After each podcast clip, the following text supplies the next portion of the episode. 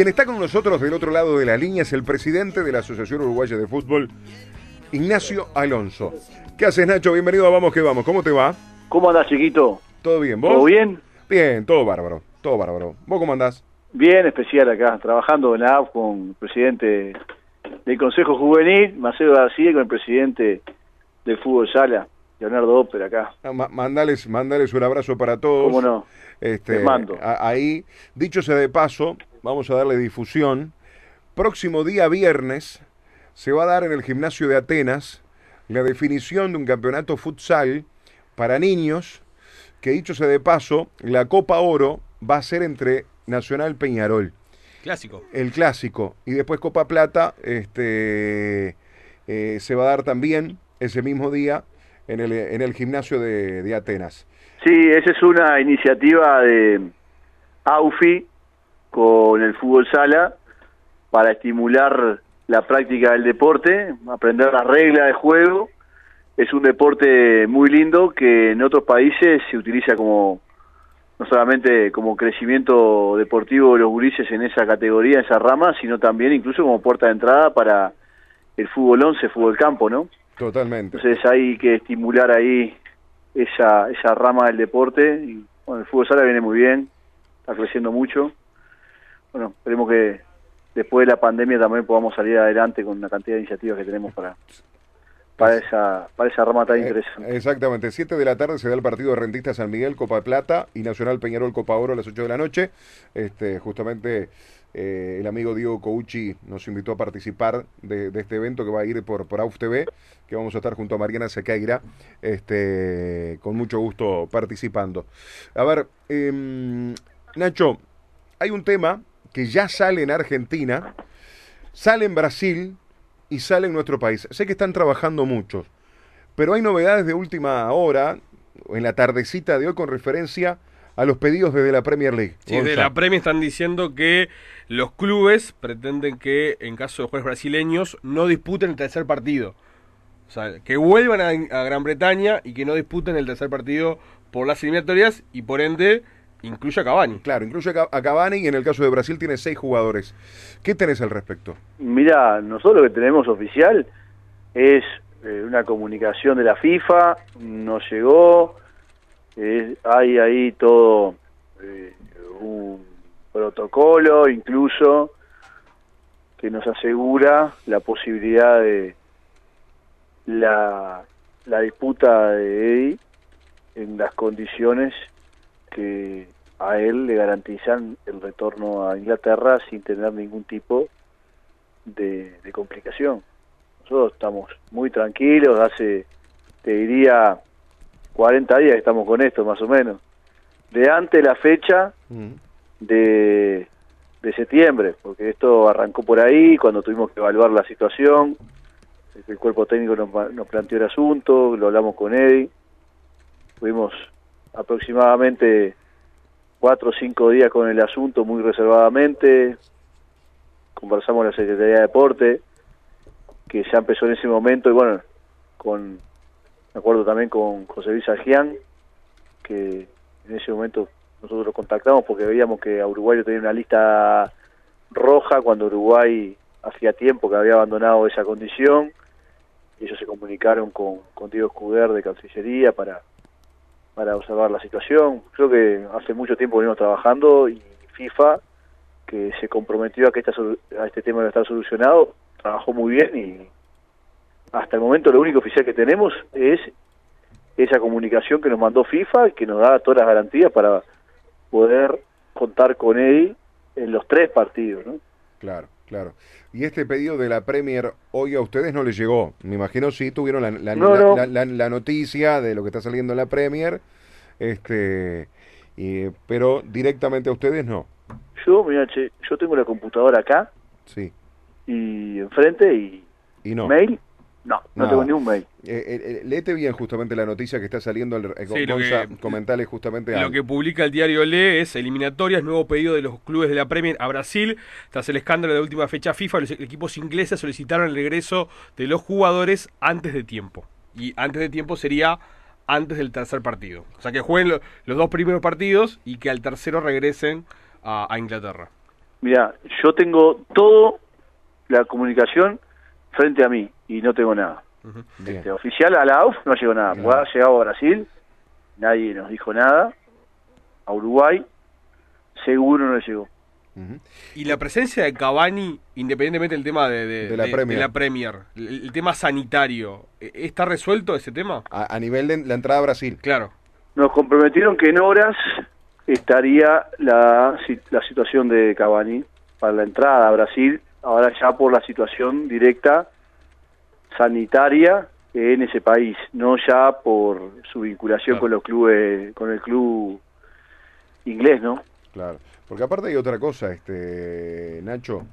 Acá hay jugadores que llegan de la Premier, van a Brasil para jugar justamente los partidos desde la eliminatoria y no hacen est- esta cuarentena. Deben tener también un, un permiso especial, como lo tendría que tener Edinson Cavani para ir a jugar el tercer partido, para entrar a Brasil. Bueno, bueno, ahí la información que teníamos nosotros es que se pretendía dar una norma general Ajá. para los futbolistas Sí, brasileños, o para los ciudadanos brasileños, mejor dicho, sí. que no sabemos si esa norma ya fue emitida. Lo que estamos nosotros tramitando es una excepción, porque lo que, repito, ellos harían, los brasileros, el gobierno brasilero, es una disposición sobre ciudadanos de ese país, que obviamente deja fuera ciudadanos como Eddie de otros países. Claro. Entonces, ahí estamos este, en otra situación. Estarían amparados, los, si se emite esa resolución, los futbolistas brasileños como ciudadanos de dicho país y no Eddie. Uf, ya ahí cambia. Pero nosotros estamos gestionando una excepción. es una excepción, claro, pero de todos modos, ¿cómo te cambia también el hecho de, de- las reglas ¿no? y de la igualdad deportiva? No es lo mismo que Sí, en, vale. este, en este caso los brasileños puedan contar con los seis y vos con Eddie y, y ellos sí y nosotros no.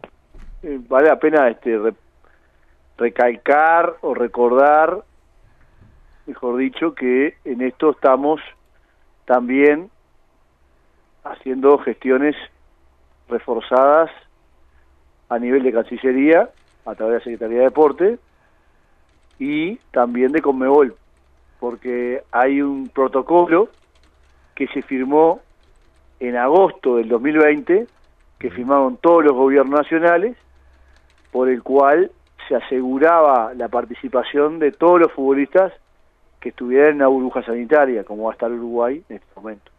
Claro.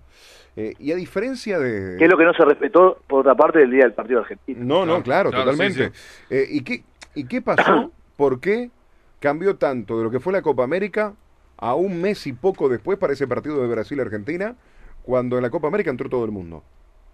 Y, Mirá, ese lo que protocolo, nos han ese- dicho- y ese protocolo estaba vigente, el que vos estás mencionando. Sí, estaba vigente. Lo que nos han dicho es que han surgido otras disposiciones, incluso estaduales, ahí en San Pablo, fue donde se jugaba el partido, y que en ese sentido se fue gestando esa situación que fue bastante confusa.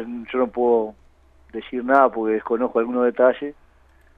Nosotros, por las dudas, empezamos ya hace un tiempo los trámites formales para no tener que pasar por esa vicisitud. Si el jugador tiene la autorización, bueno, jugará, si no, no entrará al territorio. ¿Y se marcan un, un tiempo para definir la situación?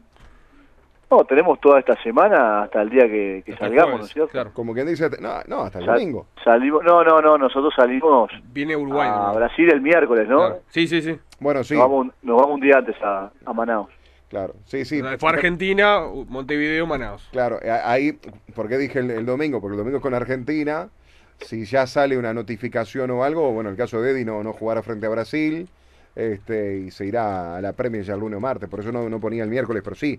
Eh, ta- también puede llegar a pasar ahí, Nacho, de que estás a la espera el miércoles de la semana que viene y la respuesta sea negativa, ¿no? Bueno, dentro de las posibilidades hoy está.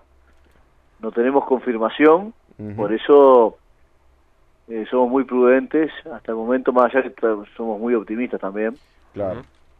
Y no queremos hasta ahora hacer ninguna confirmación.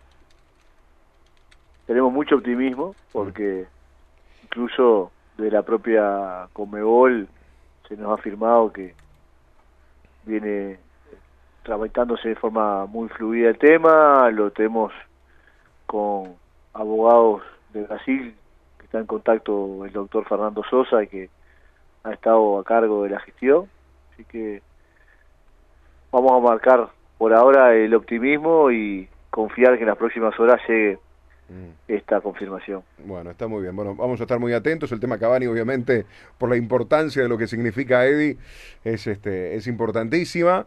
Y a su vez también para tener las reglas claras y saber con qué se cuenta, ¿no? Eso queda claro que es fundamental. Este, eh, por, las, por la eh, regularidad y las igualdades deportivas, que acá no, nadie quiere sacar ventaja de nada. Lo único que lo que quiere es saber con qué cuenta, si cuenta con una de sus figuras o no. O no. No, es, lo mismo que a, su vez también Brasil pueda contar con sus jugadores y Uruguay no. Porque el tema pasaba por ahí. Es el mundo que nos ha tocado vivir ahora. Imagínate que el otro día con lo que pasó allá en San Pablo, hay que estar muy muy tranquilo claro, y muy atentos a todo. No, lamentablemente Podés esperar cualquier cosa. hasta que se te metan a la cancha y... la verdad que hasta, que hasta que no se juegue el partido, no termine, no sabes lo que puede pasar. No, no, totalmente. ¿Vos, vos sabés este, algo de ese partido? ¿Cuándo se juega? ¿Si se juega? ¿Hacen un piedra, papel o tijera a ver quién, gana? Bastante quilombo tenemos acá. Claro, claro. para preocuparnos por los quilombos los demás. ¿Cómo viene la venta de entradas para el partido del día jueves? Eh, mira, viene muy bien, ya se agotaron al momento, ¿no? Es decir, que el otro día, el otro día tuvimos la preventa. Sí, con Bro. Con Bro Recompensa, salió sensacional y prácticamente se agotaron ahí en el acto. Al otro día salió el remanente y en 10 minutos se agotó. Entonces, estamos ya con las entradas completamente agotadas, con el aforo nuevo que nos autorizó el Ministerio de Salud Pública y que, bueno, naturalmente cambió el número inicial que teníamos pensado, mejoró la situación. Esperamos también que de continuar la situación sanitaria como hasta ahora viene, en el mes de noviembre también poder tener otro aumento importante. Es una situación también que nos genera mucha expectativa para que más uruguayos puedan estar en los partidos de la selección, pero hoy eh, están agotadas y lamentablemente no hay lugar para que más compatriotas puedan comprar las entradas. Claro. Dicho esto, ¿ya podemos confirmar que el partido de Uruguay-Argentina en el mes de noviembre será en el campeón del siglo? No, hasta ahora no lo tratamos el tema. Eh, quedamos siempre a la expectativa de ver las obras del estadio, si lo podíamos disponer, pero bueno, naturalmente hoy eh, ya tenemos más indicios arriba de la mesa. Si bien viene excelente el avance de las obras, eh, no vamos a poder jugar ahí y vamos a tener que tomar la decisión en el comité ejecutivo, seguramente después de esta fecha, en la fijación del escenario. Claro, hay, hay el tema que también en el caso, por ejemplo, del parque, va a tener para esos días del partido de Uruguay con, con Argentina en el mes de noviembre, eh, el partido del fútbol femenino de la Libertadores, ¿no? Sí, ahí se juega la final del 21. Se juega la final del 21. Además, bueno, los dos estadios también van a ser parte de, de los lugares donde van a estar entrenando distintos equipos eh, previo a la, a la final de la Copa, de la Sudamericana y de la Libertadores. Así que vamos a tener bastante uso de esos estadios importantes. Está muy bien, está muy bien. Este, mm, ¿Cómo se terminó de arreglar el hecho de, de las formativas y los cuerpos técnicos? Que ahora justamente estabas ahí con, con Marcelo. No, nosotros, eh, cuando se dio aquella situación, lo que hicimos simplemente fue reunirnos con Marcelo, como, representante, como presidente, representante del comité, de perdón, del Consejo Único Juvenil. Están muy claras las prioridades, que es la de proteger las actividades de la selección. Nos reunimos con el cuerpo técnico, ellos nos trazaron un esquema alternativo de actividades de selecciones juveniles y en ese marco lo que hicimos fue, bueno, reconfigurar cada uno de los programas a partir de lo que fueron la, la planificación de los cuerpos técnicos de cada una de las selecciones y el trabajo se continuó, porque se- lo que se hizo fue cambiar el esquema de las edades. Algunos jugadores, lamentablemente, los de la sub-20, bueno, terminaron su actividad en, o su ciclo juvenil. Algunos de ellos incluso pasaron mucho más rápido de lo esperado a la selección mayor. Ustedes lo vieron la fecha triple anterior. Y con el nuevo esquema de edades se continuó trabajando. La sub-17 viajó a la Alcudia, tuvo su torneo. Lamentablemente quedó eliminada en la primera fase, pero tuvieron su actividad, tuvieron su, su trajín internacional inicial. Luego hay planificación de actividades para esta misma selección, para 20. Ahora se juega con Costa Rica y Honduras. Hay actividad también para la selección sub-15 en el interior del país. Va a estar viajando por varios departamentos.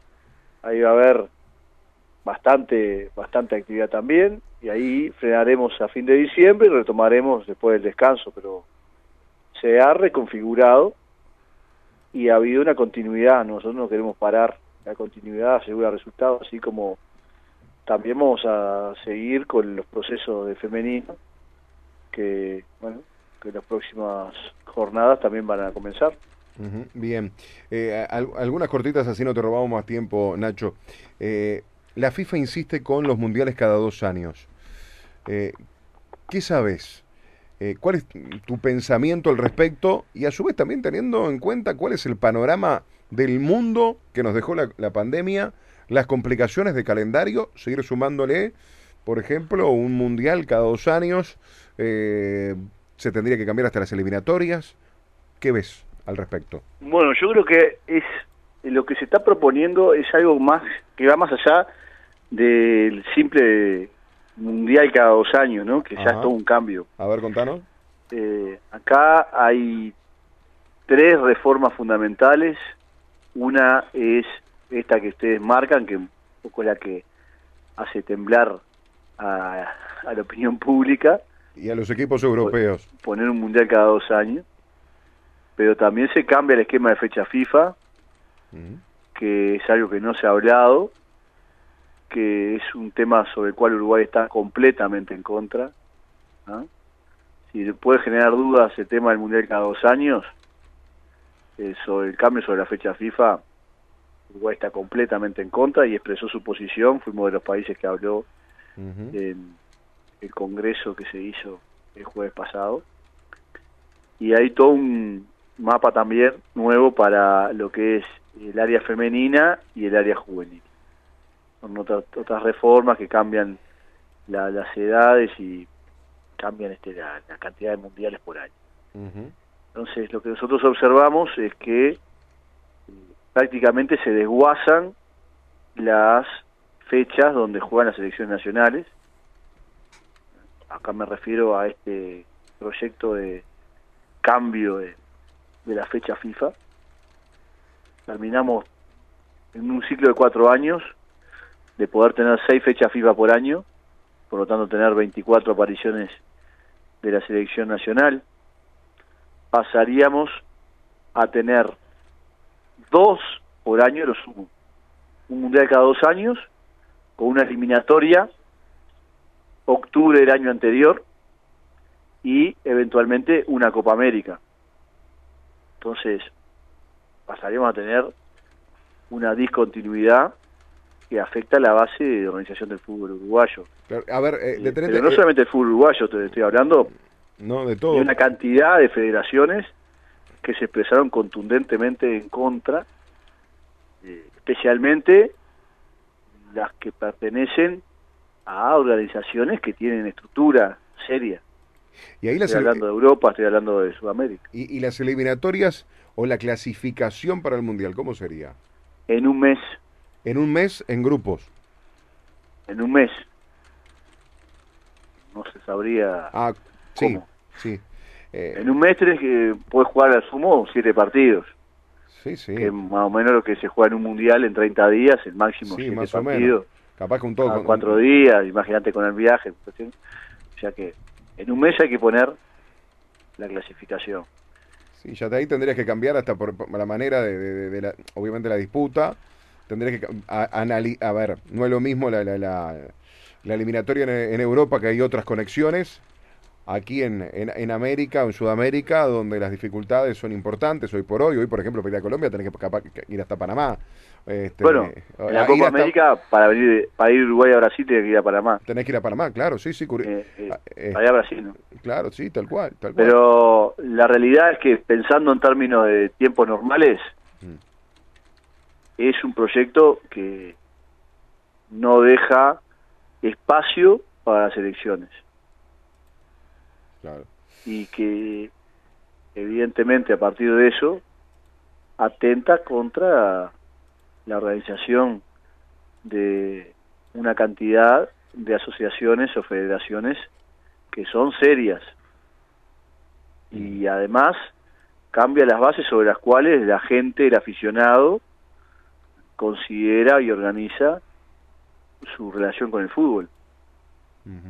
Porque hay todo un andamiaje, todo un mercado que consume fútbol que- de selección y que espera la Copa América, que espera el Campeonato del Mundo, que espera las eliminatorias, que quiere ver la selección. Fíjate, nosotros, ve la selección, ya te digo, un rato agotamos las entradas. Y así le pasa a Italia, le pasa a España, le pasa Argentina. a ahora. Argentina, le pasa a Brasil que la selección pasea por todo el país y le pasa a todas las selecciones de, de federaciones importantes. Entonces, creo que es muy apresurado en este momento, sin analizar más profundamente el tema, pensar en esta reforma porque realmente haría temblar hasta la, hasta las raíces de los árboles del fútbol mundial. No estamos en condiciones, me parece a mí, para entrar profundamente hoy a, a considerar. ¿Y quién vota? ¿Cómo se vota? ¿Se vota por federación? Mirá, esto se está tratando en foros amplios con los con, con los congresos de FIFA, donde han ido, por lo menos el jueves, el jueves pasado, ¿no? Sí. Han ido dando su parecer a algunas de las federaciones. Creo que lo que se vio por lo pronto es que federaciones vinculadas al continente africano y a Asia, en principio mostraron más afinidad al proyecto. Europa, Sudamérica, algún otro país eh, de Centroamérica mostraron reparos y oposición, algunos oposición mucho más fuerte. Los países tradicionales del fútbol mundial, eso sí, están, me parece, de acuerdo a lo que se vio el jueves pasado, absolutamente en contra de esto. Los, los países más representativos, los, los animadores de los mundiales, de lo que son las competencias más importantes, la, la Copa América, la Copa de Europa, se han mostrado muy críticos, por lo menos con esta versión.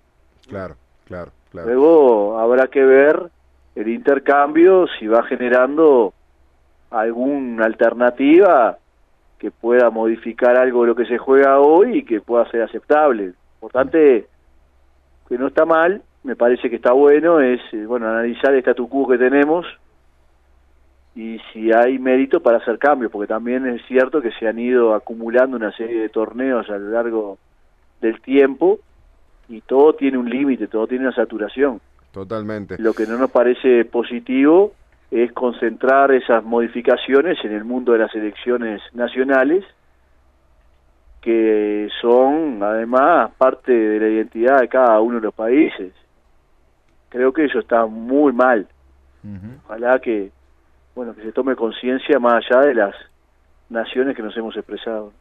Eh, Nacho, ¿qué novedades o qué información tenés en Argentina? Está saliendo ahora de que el Monumental podría llegar a ser sancionado producto del clásico del domingo pasado por la cantidad de gente que había y bueno, eh, en el clásico y que podría peligrar que el domingo que viene se juegue Argentina-Uruguay en el Monumental. Mirá, lo vimos en la prensa, estamos atentos, pero no tenemos ninguna información. No, no, tienen novedades al respecto. No. Bien. Otra. Eh, sobre el tema arbitral. Cambia la estructura. Ya podemos confirmar, obviamente, lo de Sumar, lo de Héctor Martínez. Cambia un poco la estructura del colegio y es un tema que se sigue trabajando muy de cerca. Sí, mañana hay congreso donde se va a votar, no se va a poner consideración la candidatura a presidencia del colegio de Elías Sumar. La, bueno, por el convenio de integración de los órganos de árbitros eh, pasa el señor Álvaro Pastorino a la comisión de árbitros y bueno, Héctor Martínez pasa a la comisión técnica ocupando el lugar de Pastorino, que eso es lo que hemos conversado, y a partir de esto estamos completando algunos lugares que estaban pendientes de ser completados y bueno, continuamos el trabajo ahí dentro, donde hay mucho para hacer, fundamentalmente de, apoyo a, a lo que son las condiciones de trabajo, a, a las condiciones de entrenamiento, a la profesionalización, a la capacitación. Hay mucho, mucho, mucho por hacer. Claro, claro. Bueno, Nacho, te agradecemos. Hoy, hoy mm. empezaba, después de, bueno, de dos años, ¿Sí? la, el, trabajo de la escuela. Mm. Lamentablemente no pude hacer presente, quería pasar un rato, no, no, no pude hacer. Pero hoy comenzaba ya con 67 inscriptos, y bueno, más, que inscriptos, 67 definitivamente inscriptos, eh, se escribieron muchos más. Y bueno, estamos apostando a que el sector crezca, que siga creciendo en condiciones para que los hábitos tengan seguridad en el ejercicio de su tarea y condiciones mejores para poder desarrollar. Marcelo de León continúa en su, en su rol. Toda la, todo el departamento de arbitraje, que asumió hace dos meses y medio. Está encabezado por el, señor Juan Cardelino, el señor Roberto Silvera y el, señor Marcelo León. Está en funciones también, en funciones. Bien.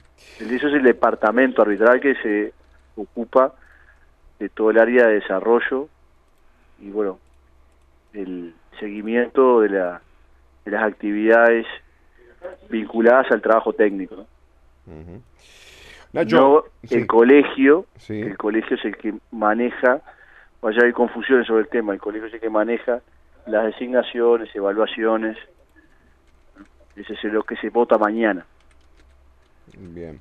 Eh, el tema Bares genera discusiones todo el tiempo, ¿no?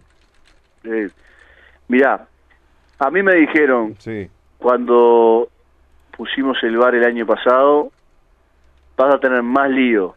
Ahora, acordate, me dicen, mm. que, va, que vas a tener bar que antes cuando no tenías. ¿Eh? Me, lo, dijo gente que pensaba que tenía la que, ponía la solución y en general dice tenemos el doble de lío porque claro las situaciones de interpretación ahora las tenés en la pantalla y tenés que decidir en función a eso entonces este, nos anticiparon este, muy jocosamente eso. Yo entiendo, personalmente, el comité ejecutivo entiende que es una herramienta que salva una cantidad de errores que no se perciben en cancha, de cuestiones que no se ven y que naturalmente van a quedar situaciones de apreciación que no este, pueden ser resueltas de una forma que todo el mundo este, opine de la misma forma. Pero es una herramienta fundamental y es un proceso. En Conmebol, por ejemplo, ha llevado cinco años para tener los resultados actuales donde hay mucho menos polémica que cuando se inició la aplicación. Entonces hay que confiar en los procesos. Yo creo que hoy tenemos una cantidad de árbitros que ya homologados, aspiramos cerrar antes de la próxima temporada con todos los árbitros pasados por los cursos y una cantidad de árbitros más con su capacitación, con experiencia por lo menos en, en torneos experimentales, así que hay que confiar en el proceso y la aplicación de tecnología para mejorar esto. Yo soy una persona que defiende mucho la aplicación del VAR, a pesar de que, como te decía antes, puede traer algún dolor de cabeza más de lo que tenía la situación anterior. Claro, claro. Bueno, eh, ya está eh, la lista de cambios eh, dentro de los árbitros, ¿no? Árbitros internacionales que, que, descienden, como es el caso, por ejemplo, de Daniel Fedorczuk, y, y bueno, y, y, algunos que, que ascienden en caso Burgos. De, de, Burgos, sí, de, dentro Burgos, de la lista. Burgos pasa a ocupar el lugar de Daniel, eh, pero Daniel sigue siendo árbitro internacional en bar, ¿no? En bar. Claro. Eso ya también se... se sí, él sigue siendo árbitro internacional. Perfecto. Nacho, te mando un gran abrazo. Nos estamos viendo el jueves en el, en el Gran Parque Central. Sí, si Dios quiere, nos estamos viendo el jueves ahí. Ahí este, está. Ya nos está. Me están entrando los nervios en el estómago ya para el partido. Yo te, ya se siente en la, en la barriga, se siente eh, todo. Eh, eh, yo solamente de escuchar la promo que, que, que, estamos pasando en la radio, solamente de escuchar ese gol de Pereiro, prácticamente, llorando, prácticamente no, lagrimiendo seguro, ya voy a, va a ser dos, dos, dos noches que no voy a dormir seguro. bueno, vamos a ver, estamos, estamos todos nerviosos ya. Y totalmente. Abrazo Ojalá grande. sea con buen resultado. Un abrazo grande, saludo para todos. Un abrazo ahí. grande para todos. Gracias, gracias. Chao, chao, chao.